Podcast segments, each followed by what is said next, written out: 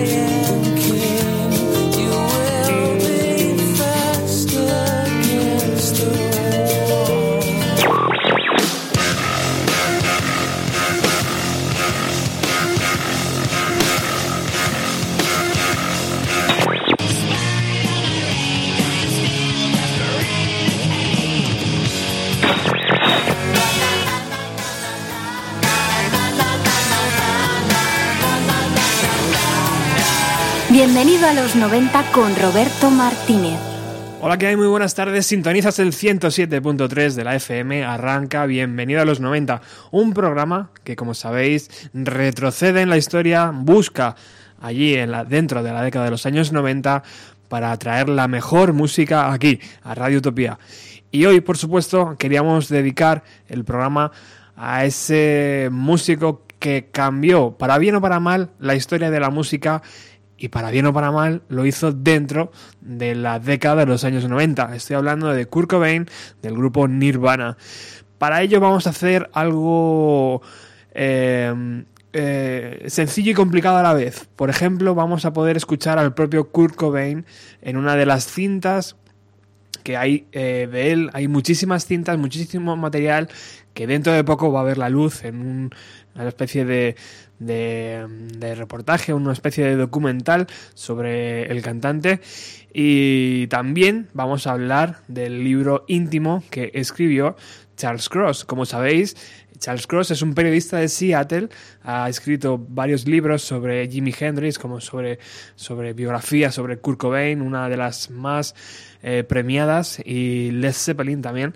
Y bueno, pues gracias a ese libro vamos a poder leer algunos, algunos textos y vamos a poder hacer eh, eh, una pequeña entrevista a Charles Cross que se ha dejado para, el programa. Llevo, la verdad, hablando con él durante unas semanas y preguntándole eh, pues cosas, por ejemplo, qué, sentía al, tener cosas de, de Kurt Cobain entre las manos. Luego lo podemos escuchar. Pero vamos a empezar con música y qué mejor que esta canción que va a sonar ya de fondo y que si me deja el sistema, vamos a ello.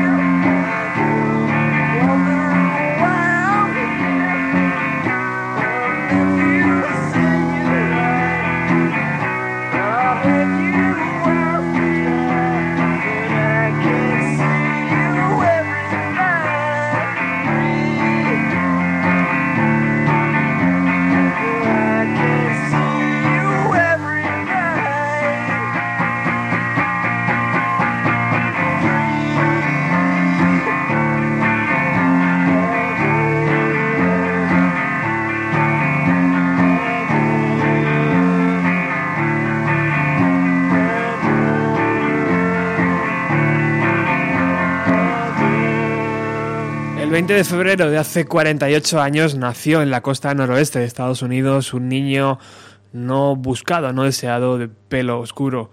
A los pocos meses el cabello le cambió de color a un rubio y se le podía y se le podía ver los ojos azules heredados de su abuelo. Soñó más de una vez con ser una estrella de rock, lo consiguió y desapareció dejando un rastro que a día de hoy todavía se siente.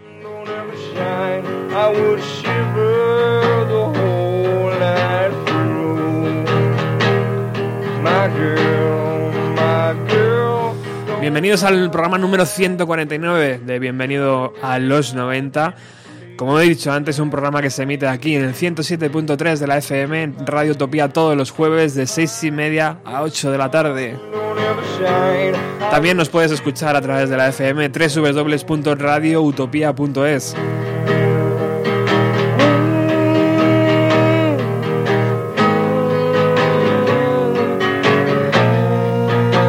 www.radioutopía.es. este comienzo un poco acelerado y un poco atropellado, nos centramos ya en la música y en la historia de este músico llamado Kurt Cobain que mañana cumple 48 años.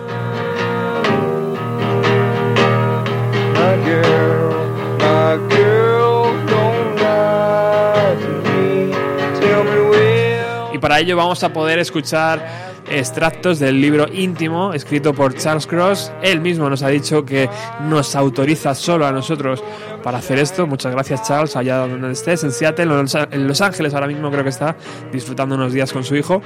Eh, vamos a poder escuchar un audio, una entrevista con el propio Charles Cross. Vamos a poder escuchar otro audio inédito de una de las cintas eh, que Kurt Cobain grababa.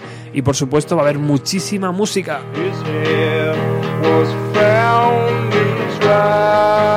Wheel when his body was never found. Girl, my girl, don't lie to me. Tell me did you sleep last night? In the pounds,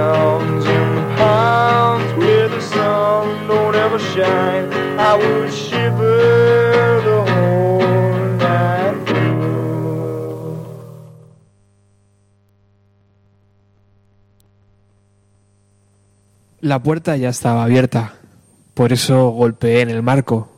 Durante un buen rato nadie se asomó y me quedé mirando con curiosidad un diminuto piso de Olimpia, en Washington, y meditando acerca de su misterio y su historia. Como con la mayoría de las cosas que imaginas antes de verlas, el lugar era más pequeño de lo que había pensado. Mi mente le había dado una magnitud, magnitud basada en el significado de lo que allí había ocurrido en vez del simple hecho de que era un piso con una habitación que en 1989 se alquilaba por 137 dólares al mes. Finalmente, en el umbral apareció un universitario de poco más de 20 años en calzoncillos. Estoy seguro de que al principio pensó que estaba vendiendo revistas o salvando almas. Cuando le mostré los distintivos de mi profesión, grabadora, libreta de anotaciones y cámara de fotos, se encogió de hombros y nos invitó a mi acompañante y a mí a pasar, señalando hacia un sofá destartalado situado detrás de una mesa de café digna de un mercado de trastos viejos. Algunas veces los biógrafos nos vemos forzados a ser entrometidos y así fue el día de la primera de la primavera de 1999 cuando me encontré pidiéndole a este hombre ver la casa fue amable y me dijo que podía echar un vistazo al lugar. Era minúsculo y recorrí todo el apartamento en 60 segundos. En parte era lo que había imaginado, el típico apartamento dentro de una casa destartalada.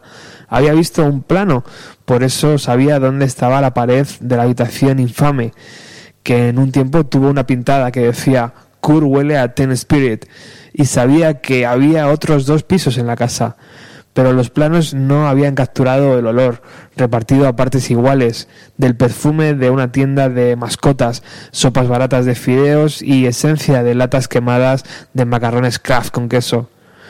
Fue en este piso donde Kurt Cobain gestó, su increíble revolución musical, Un día se sentó en este pequeño lugar y escribió los primeros borradores de Smell Teen Spirit, sin saber que el nombre se refería a un desodorante. Al hacerlo, reformuló para siempre los parámetros de lo que un estribillo de un himno pop debía incluir: un albino, un mosquito, mi libido. Al mismo tiempo, expandió el panorama emocional de la música rock. Rabia, alimentación y angustia se sumaron a esa norma. Desde este diminuto lugar creó con Nirvana una visión musical amplia que cambió para siempre la música popular.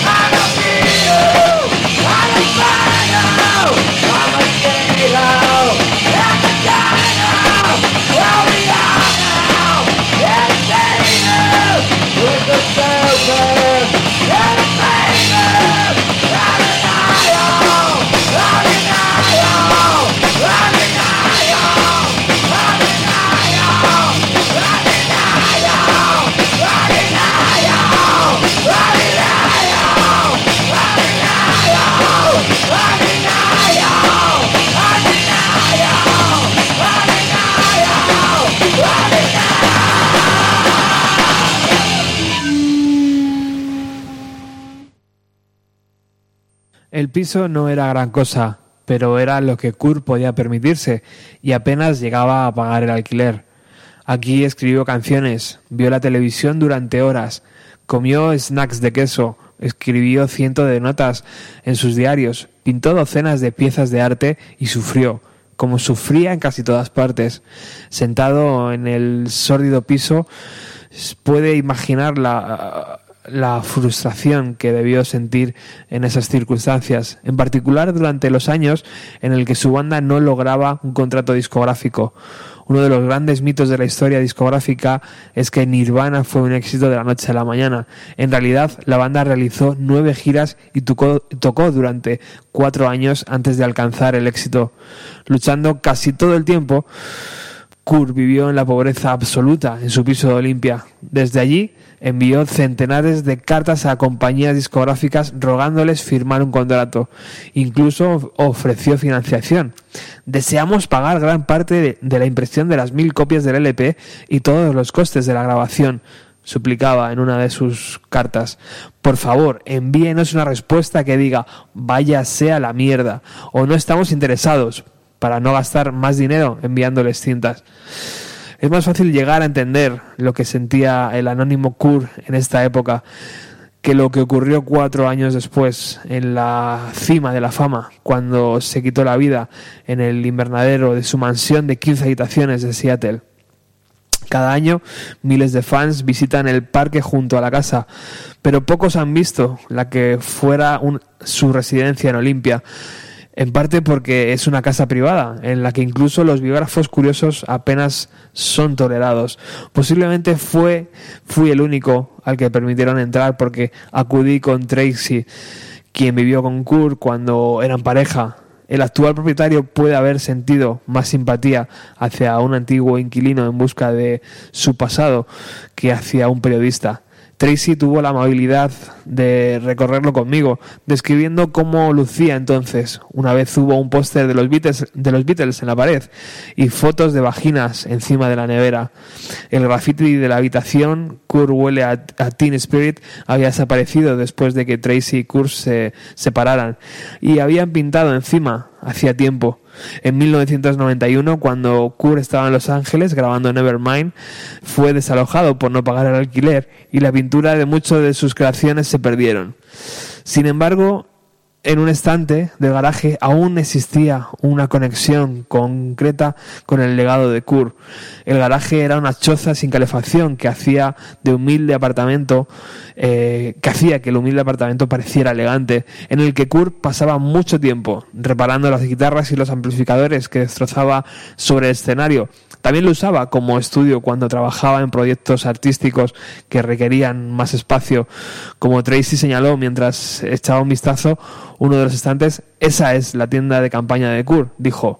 En verdad era ella, dado que mientras estuvieron juntos compró todo lo que tenían.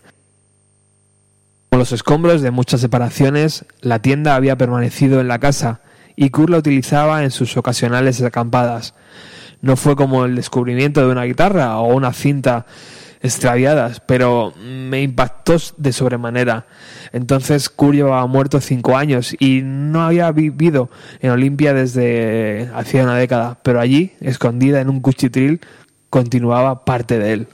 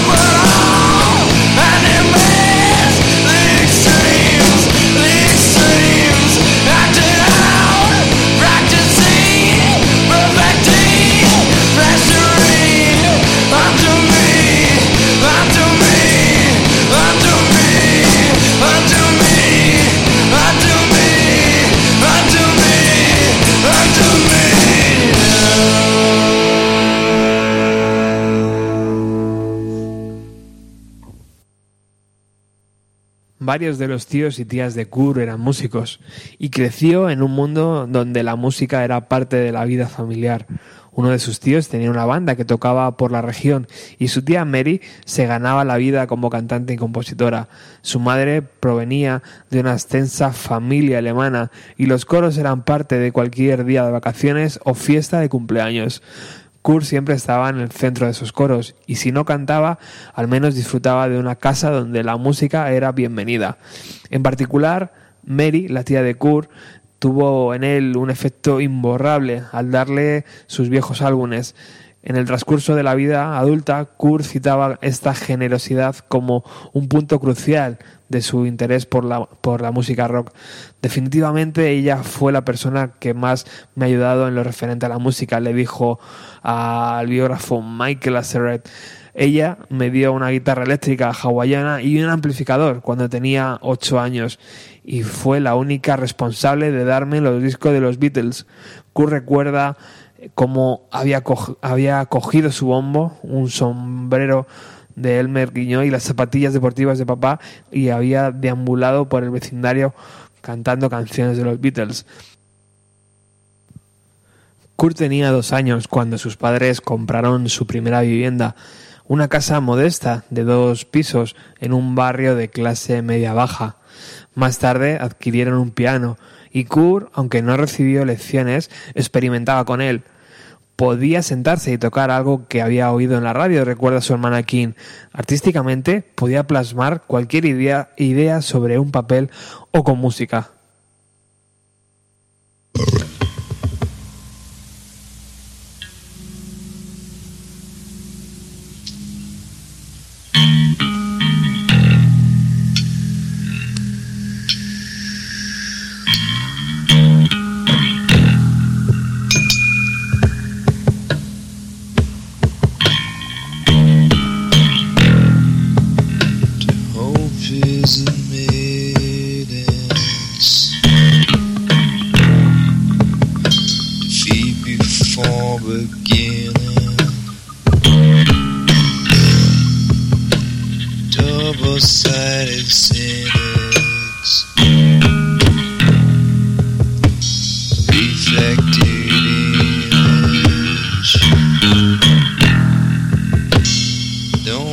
so selfish.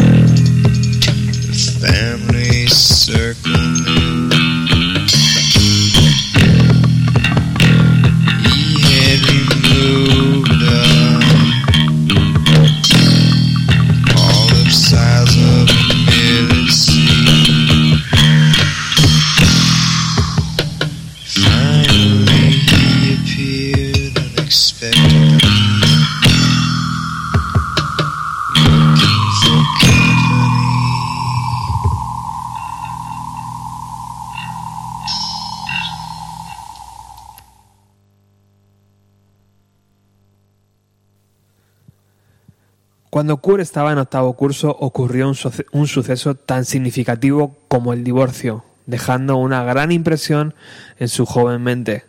Cada día Kurt caminaba hacia la escuela, un recorrido de menos de una milla. Una mañana él y dos amigos tomaron un atajo a través del bosque y se encontraron con el cuerpo de un hombre que la noche anterior se había ahorcado eh, de un árbol. Era el hermano de un amigo, por lo tanto, Kurt conocía a la víctima. Además, el cuerpo estaba colgado en un ángulo raro, con las piernas retorcidas, que aumentaban la sensación de espanto. Kurt giró alrededor y observó el cuerpo balanceándose con el viento durante casi una hora, hasta que los encargados del rescate llegaron a la escena. Recuerdo al jefe correr a lo largo del estacionamiento con un cuchillo de de mantequilla para tratar de bajar al muchacho, recuerda Rod Mars, que también lo presenció. Fue lo más grotesco que jamás he visto. Solo después de que Kuro hubiera estado observando durante largo tiempo, un adulto finalmente lo alejó de allí, pensando que quizás esa macabra escena no debía presenciarla un chico tan joven. Pero el daño ya estaba hecho. Kuro hablaba obsesivamente acerca del suicidio y este se transformó en uno de sus momentos decisivos en su joven vida.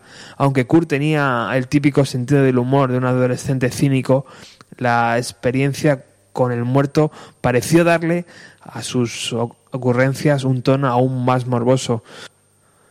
Un día, a la vuelta del colegio, con su amigo John Fields, hizo una predicción que más tarde resultaría una sorprendente profecía. Voy a ser una estrella, una superestrella musical. Me voy a suicidar y me voy a ir en una llamarada de gloria. Presumió. Fields le dijo a Kurt que no hablara de morirse. Quiero ser rico y famoso y matarme como Jimi Hendrix, replicó Kurt. En ese tiempo, Kurt tenía la creencia incorrecta de que Hendrix se había suicidado. Fields no era el único amigo que Kurt le... de Kurt que había oído esa macabra conversación. Me dijo que tenía el suicidio en los genes, recuerda Rod Mars. No sé qué pensar de ello, solo estábamos en séptimo curso.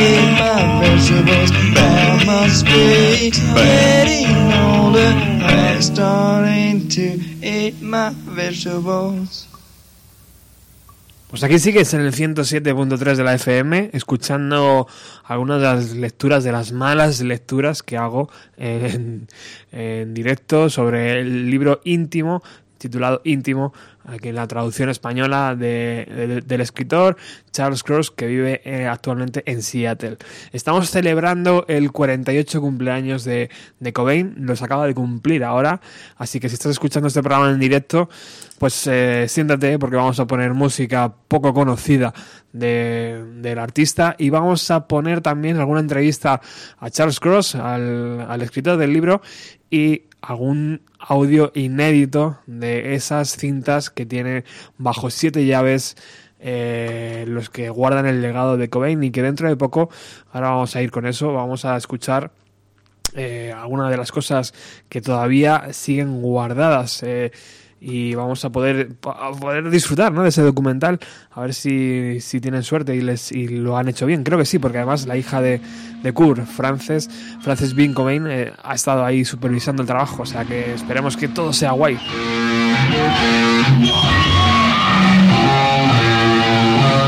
Vamos a escuchar una de las versiones que hacía Nirvana de Led Zeppelin al principio, en sus primeros conciertos.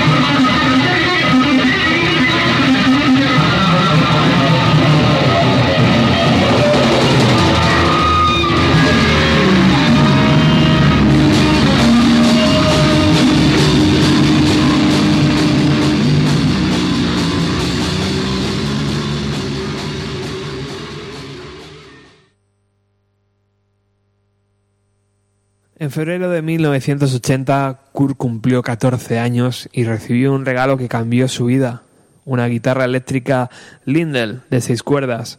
Aunque le llevó algún tiempo dominar el instrumento, a lo largo de su vida la guitarra sería su mayor desahogo creativo. La tocaba durante horas y pocas cosas le dieron tanto placer.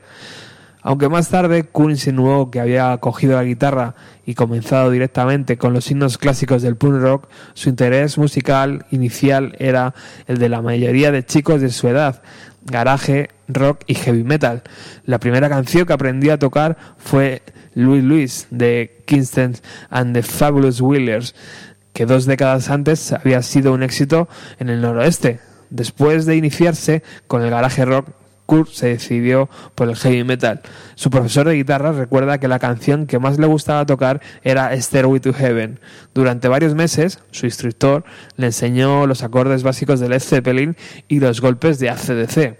Sin embargo, la guitarra no fue solo un logro creativo para Kurt, también se volvió un accesorio de moda. La llevaba consigo a todas partes, aunque solo fuera para que la gente supiera que ahora era guitarrista. Cuando se rompió y ya no servía, aún la llevaba consigo. Vi a, Ku- vi a Kurt con ella por la calle, recuerda a su amigo Trevor. Me dijo, no me pidas que toque ninguna canción, está rota. Kurt siempre se había sentido interesado por la música, pero tener una guitarra aumentó esa fascinación. Se suscribió a la revista Cream y leía The Rocket, una revista de música local que costaba un cuarto de dólar en la única tienda que la vendían en Aberdeen. Y aunque declararía que en ese tiempo solo le gustaba el punk rock, sus diarios cuentan una historia diferente. ACDC, Led Zeppelin, Judas Priest, Iron Maiden y Black Sabbath son las bandas que garateó en los cuadernos mientras se suponía que hacía los deberes. Una de las anécdotas más características de la historia revisionista de Kurt llegó después de hacerse famoso. Le dijo a los periodistas que el primer concierto de rock que había visto fue el de Black Flag en un club de Seattle. En realidad, el primer show fue eh, la más pedestre pareja de Sammy Hagar y Quarter Flags en el Seattle Center Collection de 1983. Al día siguiente llegó al colegio orgulloso la camiseta de Sammy Hagar que había comprado la noche anterior. When, when the chorus of this next song comes, I want to hear 17,000 crazy you know what's. I want to see you throw your hand up in the air, throw your head back, and give me the biggest, loudest, heavy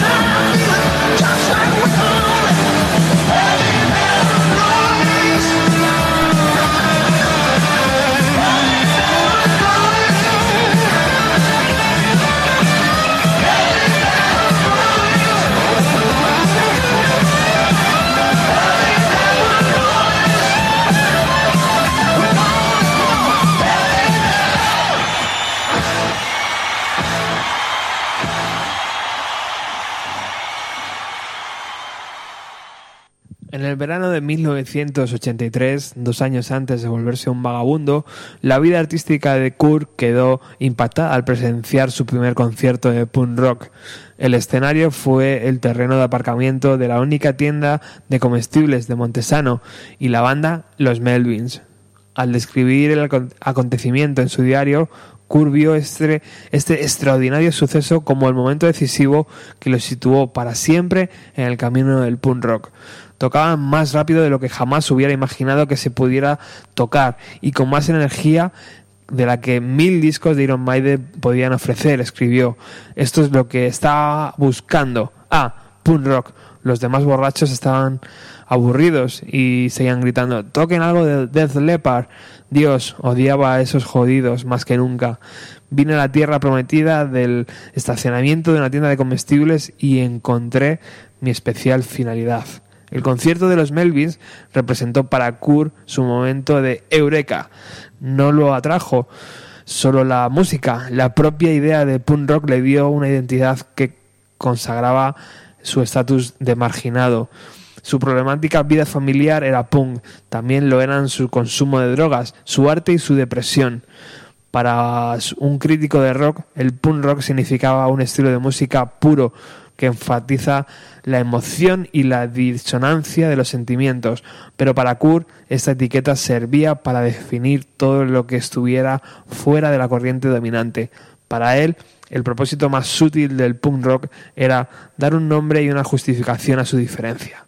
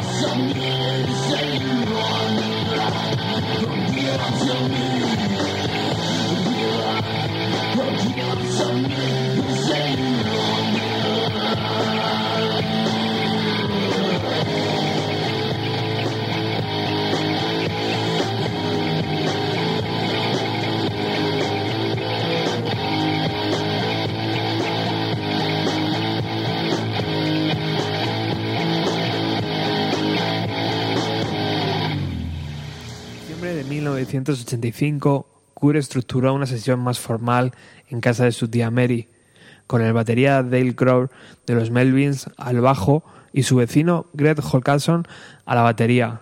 Kurt llamó al grupo Fecal Matter y, su, y esa fue su primera banda. Kurt llegó con un cuaderno de espiral lleno de canciones. Un puñado de aquellas canciones sobrevivieron hasta transformarse en temas de Nirvana, pero la mayoría fueron experimentos embrionarios hechos con un, en un estilo nihilista que debía mucho a los Melvins. Los títulos incluían Suicide Samurai eh, sobre, sobre un asesinato depresivo, Bambi Slaughter, la historia de un, de un niño que vende los anillos de boda de sus padres, o Span Through, una oda a la masturbación.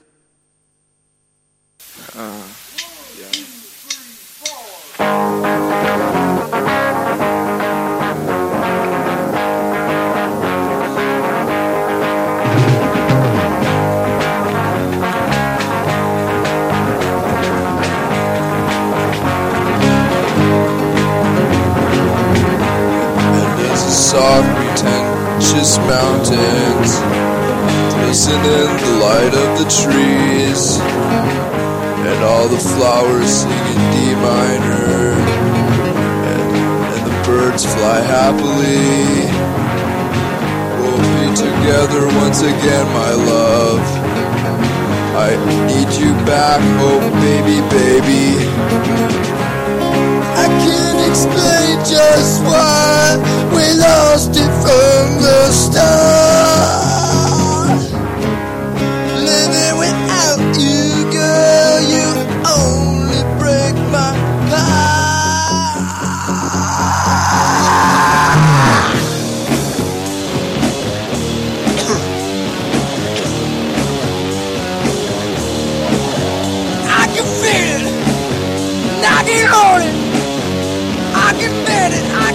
Shape it, I can mold it, I can cut it, I can taste it, I can spank it, I can beat it, masturbate it.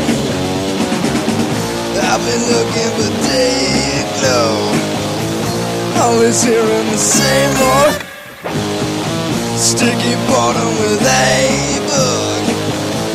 I can make it do things you wouldn't think it ever could.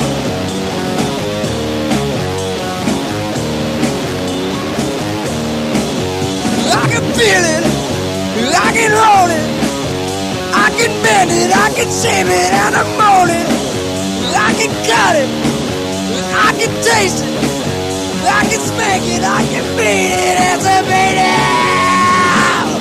I've been looking for day and glow, always hearing the same old sticky bottom with a book. I can make it do in every world.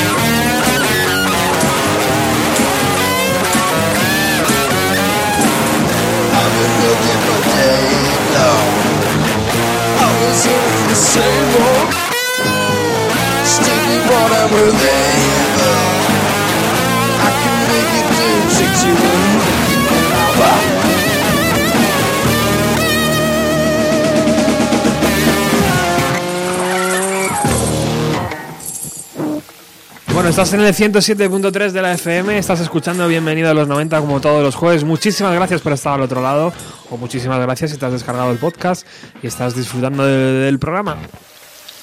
Acabamos de escuchar Span Through, una de las canciones que eh, eran claves en los primeros años de Nirvana. Y también vamos a poder escuchar ahora eh, pues, eh, ese momento que todos estábamos escuchando, la, la cinta número 17. El, Sabéis que dentro de muy pocos meses se van a se va a presentar una mm, no es una biografía en verdad es un documental sobre todo lo que hay guardado de Kurt Cobain está todo en una cámara acorazada hay cintas se dice que hay muchísima música inédita todavía por escuchar eh, cosa que cuesta creer, ¿no? A, día de hoy. Han salido ya muchas cajas, han salido muchísimas cosas sobre Kur, sobre Nirvana. Y dicen que todavía queda material. Seguramente sean muchas demos, como ya hemos escuchado aquí en algunos programas, muchos temas acústicos que él grababa para, para que luego en el estudio se transformasen. Pero bueno, es una buena noticia aún así que haya cosas nuevas y que podamos ver, sobre todo que esté bajo la supervisión de su, de su niña pequeña, ¿no? Hoy vamos a escuchar la cinta número 17. Si entramos en esa cámara acorazada, por ejemplo, podríamos encontrar una cinta que está, que está titulada como la número 17 y en ella encontramos un monólogo de Kurt Cobain tal que así.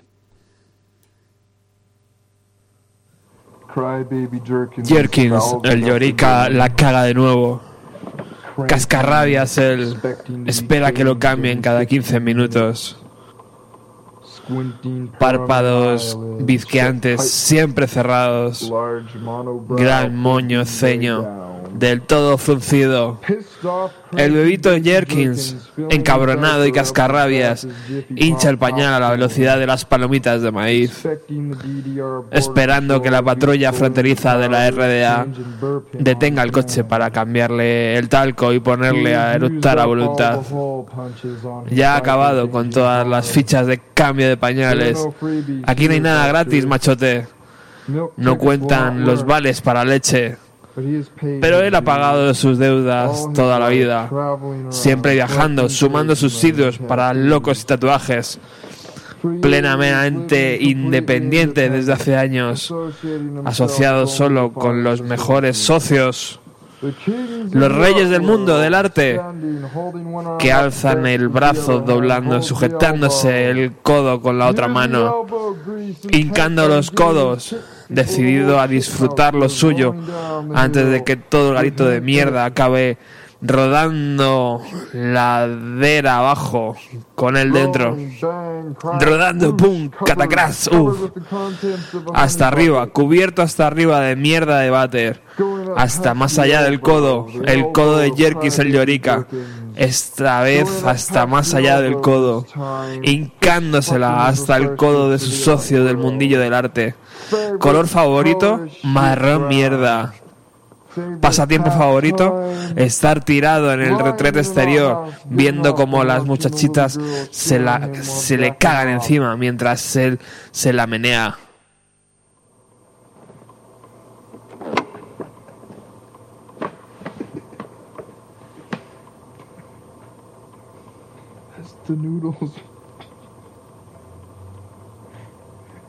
Mientras los fideos se escurrían, sostenían el colador en la palma de la mano, notando cómo el agua hirviendo atraviesa la piel sonrosada y escalada. Días más tarde, después de varios días más tarde, después de va- días más tarde, después de varios cambios de vendaje con respiración entrecortada, la mano seccionó el pene quirúrgicamente en dos. Ningún nervio resultó dañado. La intervención fue un prodigio de esterilidad bacteriana. Soplando sobre los instrumentos para utilizarlos en el futuro como ritual, igual que las cicatrices de diseño de la cremallera. Cicatrices de diseño formadas por intrincados pantalones florales, hora de tediosas e ingeniosas obras de arte, producto de años reventando granos faciales prematuros. Ahora las mejillas son un plácido campo de batalla lleno de cráteres y marcas. Los lóbulos de las orejas rellenos de metal galvanizado. Ya no queda espacio. Ahora tenemos que trabajar sobre el propio cuerpo. Cuesta hacerlo con la mano quemada. Ya no quedan dientes que arrancar. Atando un hilo a la puerta cerrando y cerrándola de golpe. Las uñas de los dedos y de los pies vuelven a crecer. Es una bendición.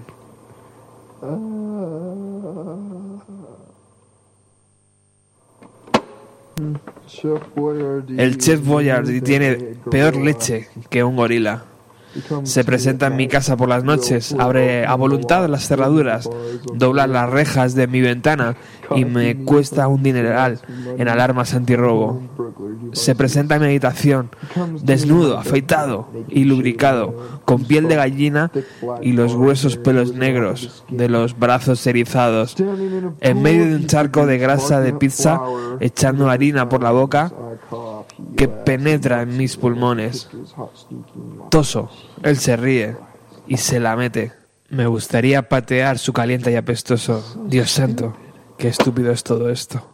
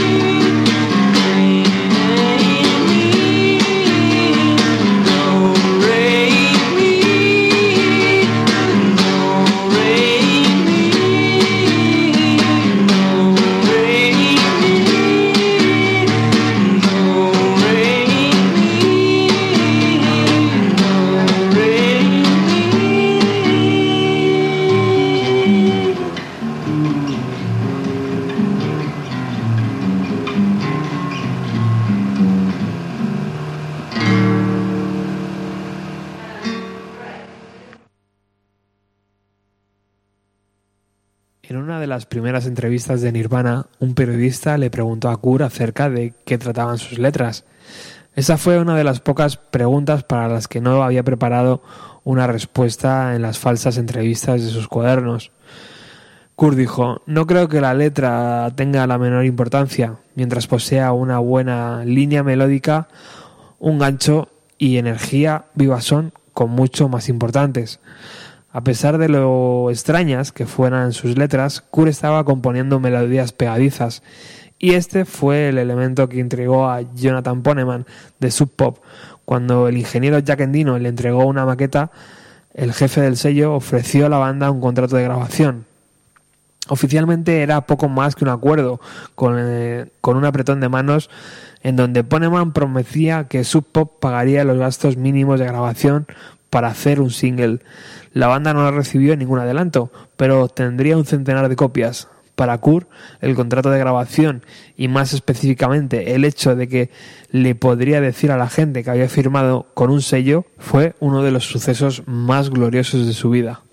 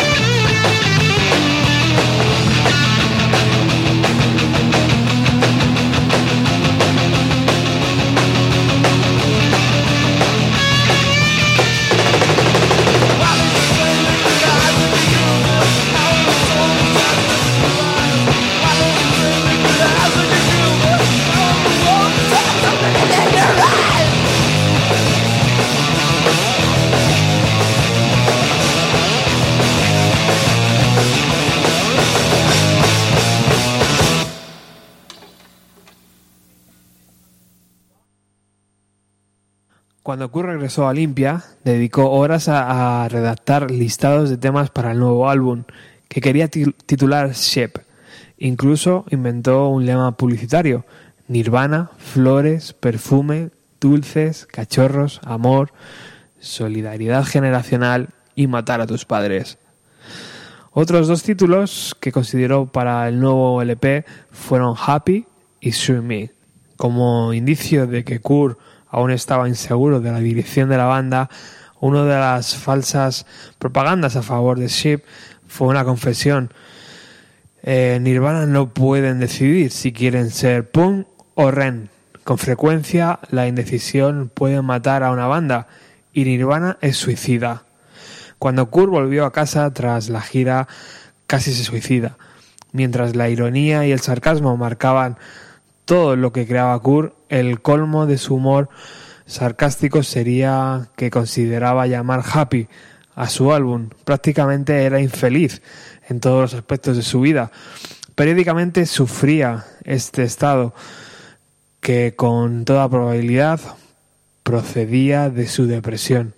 El día que terminó de, la gira, despidió a la banda, al batería Chad Channing y rompió con Tracy. Enseguida se arrepintió de ambas decisiones y al instante estaba más hundido que antes, sobre todo cuando Tracy se llevó el televisor.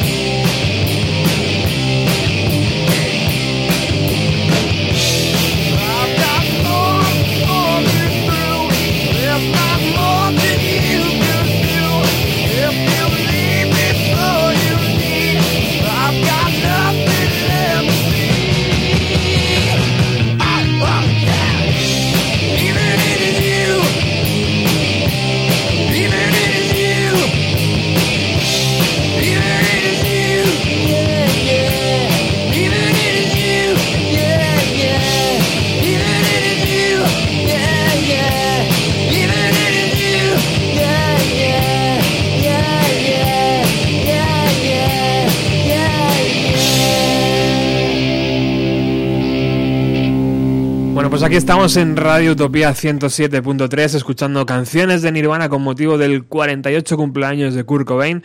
Los acaba de cumplir. Si estás eh, escuchando el programa en directo es mañana.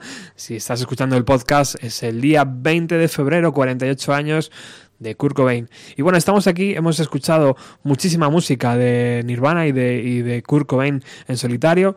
Hemos escuchado eh, lecturas, malas lecturas, ya lo sé, lo siento, eh, sobre el libro de Charles Cross. Y, y nos falta el propio Charles Cross, que como sabéis pues he subido una foto al Facebook del programa donde salgo con él y es que eh, le pude conocer en Seattle, estuvimos comiendo juntos y es una de las personas pues más amables que me he encontrado, muy cariñosa, muy atenta, se dejó preguntar y estuvo un buen rato allí contestando todo lo que yo le quería le quería preguntar. Así que hoy creo que debía estar en el programa y, sobre todo que nos hable un poco de lo que ha sido escribir ese libro llamado Íntimo eh, y bueno, pues eh, un poco que nos cuente qué ha sido tener eh, pues todo ese material ¿no? que, que, le, que le dejó eh, para que pudiera conocer mejor la vida de Kurt Cobain. Vamos a escuchar al propio Charles aquí en Radio Utopía. Bueno, lo es. Y me gustaría pensar en este libro como una biografía de la vida de Kurt Cobain, mientras Heavier Than Heaven es una biografía de la vida de Kurt Cobain.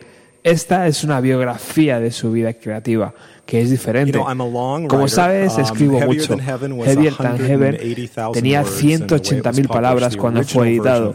La versión original tenía 300.000 palabras, así que tuve que cortar mucho. Entonces hubo algunas partes de la historia que no pude narrar y encajar dentro de los parámetros que había.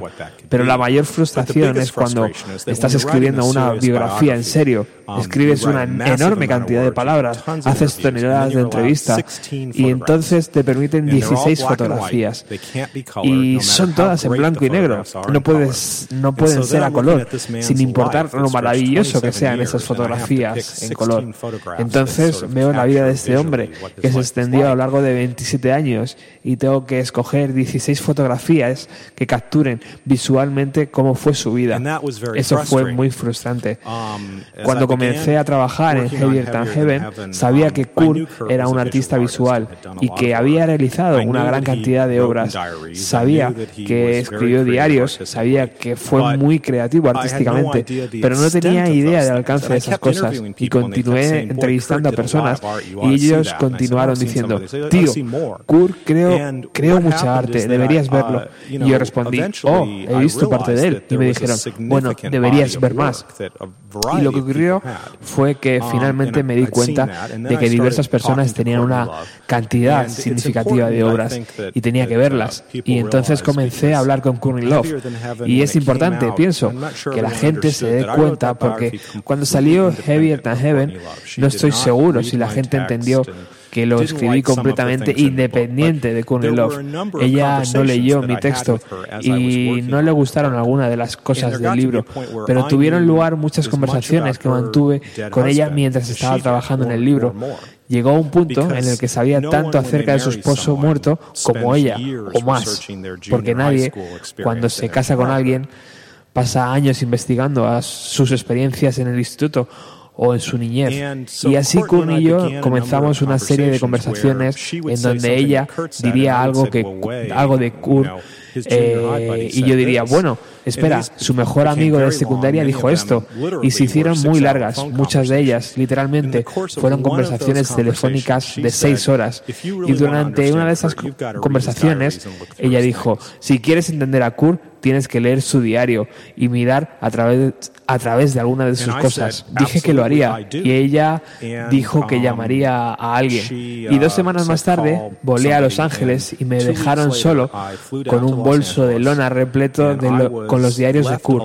Literalmente no había sido abierta desde que él había muerto. Y había una gran cantidad de material dentro que estoy absolutamente seguro de que ni Courtney ni nadie quería que viera. No había sido aprobado con antelación o filtrado, pero para un biógrafo poder ver ese material era el mayor golpe de todos los tiempos y había cantidad de material visual en ellos. Y entonces sucedió la conversación en donde dije que quería ver todos los otros materiales visuales. eso estaba almacenado separadamente en una cámara acorazada.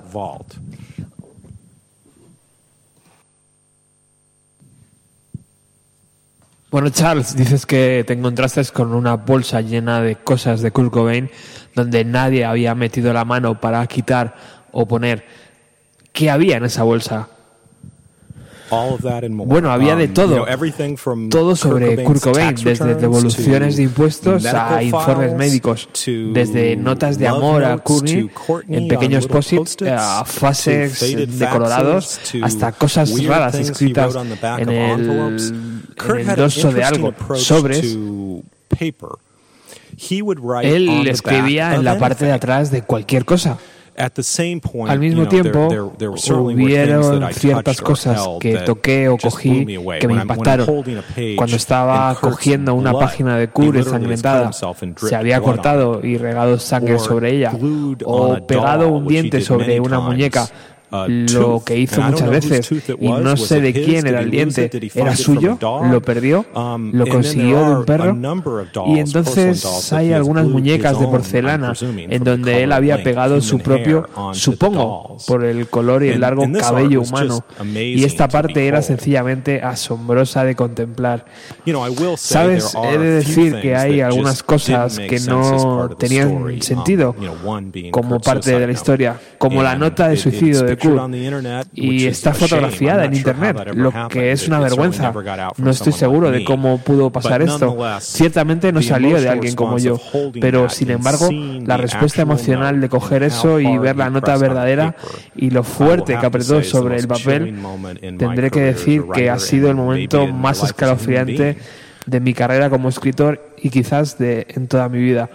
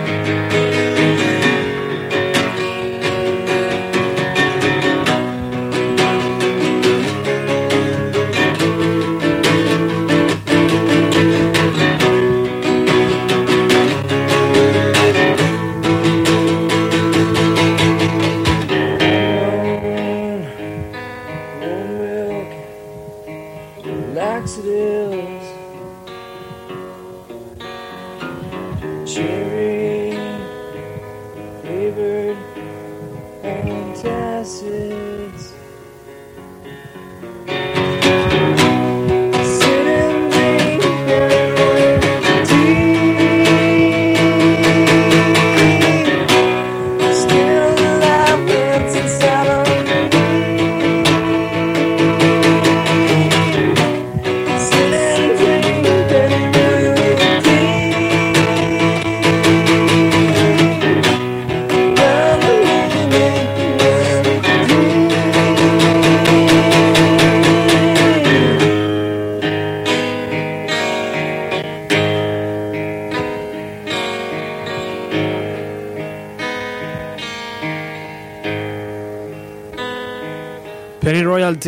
las canciones que estaba dentro de Inútero, el último LP de Nirvana de estudio y por supuesto tenía que sonar hoy aquí en Bienvenido a los 90. Estamos repasando algunas de las composiciones pues un poco más austeras, un poco más alejadas de lo que fue el producto final del estudio en el 48 cumpleaños de Kurt Cobain. Teníamos muchas ganas de celebrar este cumpleaños porque muchas veces se celebra la muerte, ¿no? ¿Y por qué no celebrar el día de cumpleaños? Eh, las dos cosas son válidas, pero bueno, nos apetecía, nos apetecía hacerlo eh, hoy así.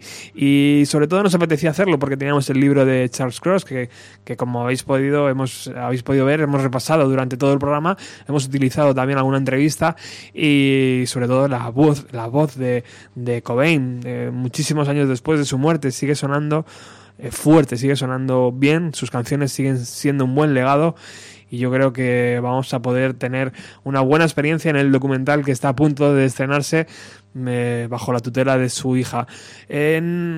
podríamos seguir, podríamos seguir leyendo el libro de Charles Cross. Yo os invito a que, a que lo busquéis, a que lo compréis. Es un libro que está muy bien escrito, con mucho respeto y mucho amor hacia el músico, pero tenemos que irnos ya. Eh, Alex de Ruta 130 ya está por aquí y empieza su programa, así que nos vamos a despedir con otra de las composiciones en acústico de Kurt Cobain y os invito a que el próximo jueves regreséis a los 90.